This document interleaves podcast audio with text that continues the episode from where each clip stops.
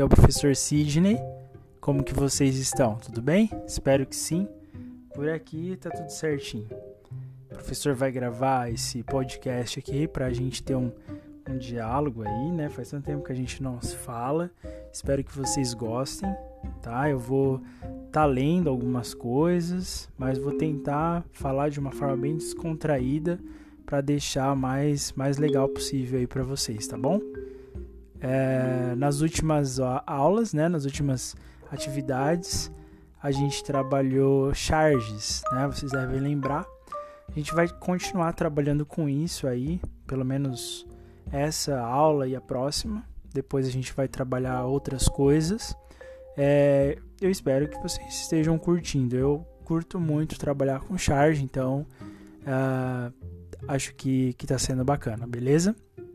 As duas últimas charges elas falavam sobre a realidade né, que a gente está vivendo, a realidade de pandemia, né, essa realidade bastante diferente aí é, do que a gente já tinha vivido até hoje. Enfim, é uma, uma coisa bem triste que está acontecendo né? Mas que a gente está tentando se adaptar. A Charge falava um pouquinho sobre isso, as duas últimas. Vamos retomar essas duas charges. É, então eu gostaria que vocês pausassem aqui o, o podcast, fosse lá buscar a atividade número 12, tá? Então pausa e vai lá. Pronto, vocês já devem ter, ter acessado a atividade 12. Agora vamos ler junto né, a charge para a gente conversar um pouquinho sobre ela, né? Vamos comentar um pouquinho essa charge aí do, da atividade 12. Ah, o título da charge é Covid-19 nas favelas. Tá? Vamos ler junto o que ela diz, tá? Boas notícias: água e sabão pode substituir álcool em gel na higienização. E aí um vizinho responde: Legal. E onde a gente pode achar água? Tenso, né? Eu, eu achei essa charge bem legal, assim, ela vai bem, bem na veia, assim, né? Dá uma chacoalhada. É, porque, beleza, você pode substituir álcool em gel com, por, por água, né? Água e sabão. Mas, e aí? Essa é a realidade de de todo mundo, todo mundo tem água encanada. A gente sabe que não, né? No momento difícil como esse que a gente está vivendo, né, de pandemia, desse vírus maldito aí, né? Se para quem tem condição já é complicado, imagina para as pessoas que não têm condição, né? Que tem a situação, a condição de vida mais precária. Vocês já pensaram sobre isso? já devem ter pensado, né, quando fez, fizeram as atividades, atividade número 12, 13, mas a gente vai voltar um pouquinho, né? Então eu gostaria que vocês imaginassem assim uma quarentena, ficar confinado dentro de casa, sem YouTube, sem Netflix, né, sem poder pedir um lanche à noite ali quando bate aquela fome. E pior de tudo, sem saneamento básico, né? Sem água encanada, sem esgoto, Imagina, né? deve ser uma desgraça. Então a gente precisa entender que nós que temos acesso a a maioria, né, de nós que temos acesso a isso, nós somos privilegiados, né? Você ter água encanada, você ter acesso à internet, isso é um privilégio, né? Mas como diz as nossas mães, né? Nós não somos todo mundo, né? Muitas pessoas não têm acesso, muitas pessoas não têm água encanada, não têm esgoto, não conseguem tomar um banho no chuveiro quente à noite, né? E essa é uma realidade de muitos, né? Muitas pessoas não conseguem nem ficar em quarentena porque tem que correr atrás, enfim, é, é difícil para todo mundo, mas para umas pessoas é mais difícil ainda. É isso que eu quero que vocês entendam. Eu sei que vocês devem saber sobre isso, mas a gente já conversou sobre ter ciência de uma coisa, ou seja, eu sei de algo, mas é diferente de eu ter consciência, né? Eu pensar sobre aquilo que eu já sei, refletir sobre o que eu já sei. Isso é ter consciência. É sobre isso que a gente está falando também. Entra também, além de consciência, entre duas palavras que a gente já trabalhou em ensino religioso, que são as palavras compaixão e empatia. Né? Nós precisamos ter, nesse momento, compaixão e empatia, ou seja, se colocar no lugar do outro, né? pensar como seriam as nossas vidas se nós estivéssemos naquela condição, naquela situação. Né?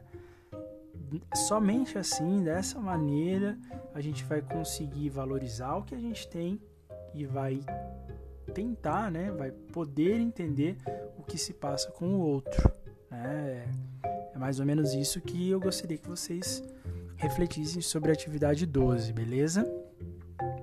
A gente vai partir agora para atividade 13, comentar um pouquinho sobre ela bem rápido. Então eu gostaria que vocês pausassem novamente fossem lá na atividade 13, tá? Abriram. Vamos por o título da charge. Pessoas em situação de rua. Essa charge, ela traz um diálogo, né, entre um médico, parece um médico, e um morador de rua. Então vamos ler junto. O médico diz: "Devido à pandemia, é para todos ficarem em casa." E aí responde: Sinto muito, para mim este negócio não existe. O médico diz: Pandemia? E ele responde: Casa. Pesadona, né? mas é pesado, mas uh, trata-se também de uma realidade que a gente vive, uma realidade bastante presente na nossa sociedade, que são das pessoas em situação de rua, né? Mendigos, enfim, pessoas que estão na rua e aí você tem que ficar em casa agora na pandemia, mas eu não tenho casa, eu vou ficar onde? Né? Ficar em casa também é um privilégio. Ter uma casa. Imagine agora né? No entanto, a gente pode ver que essa charge ela traz um fato novo, né? Ela tem uma coisa diferente da outra. Então falamos algo que ela tem de similar, parecido, semelhante à outra, e o que ela tem de novo é a descrença em relação à pandemia. Né?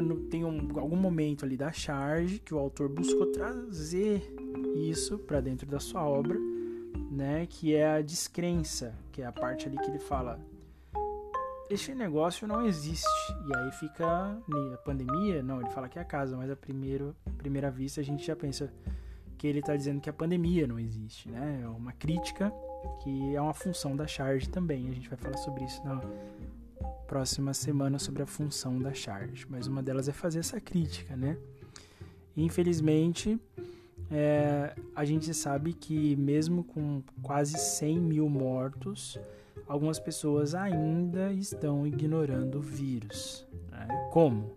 Desrespeitando as normas. Né? Desrespeitando as normas. Rolezinho, não usa máscara, enfim, sai sem precisar sair, né?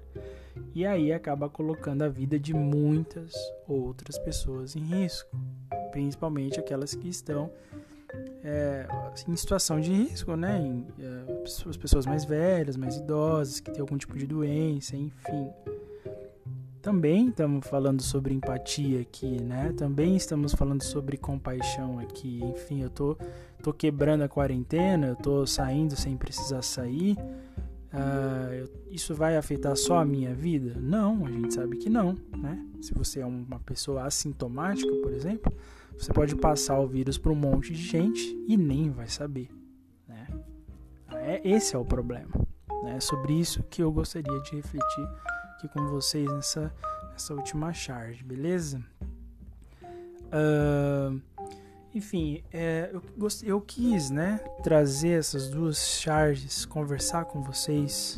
Né? Fazia tanto tempo que a gente não conversava sobre isso para aprofundar um pouquinho, né, um entendimento entre essas dessas duas charges.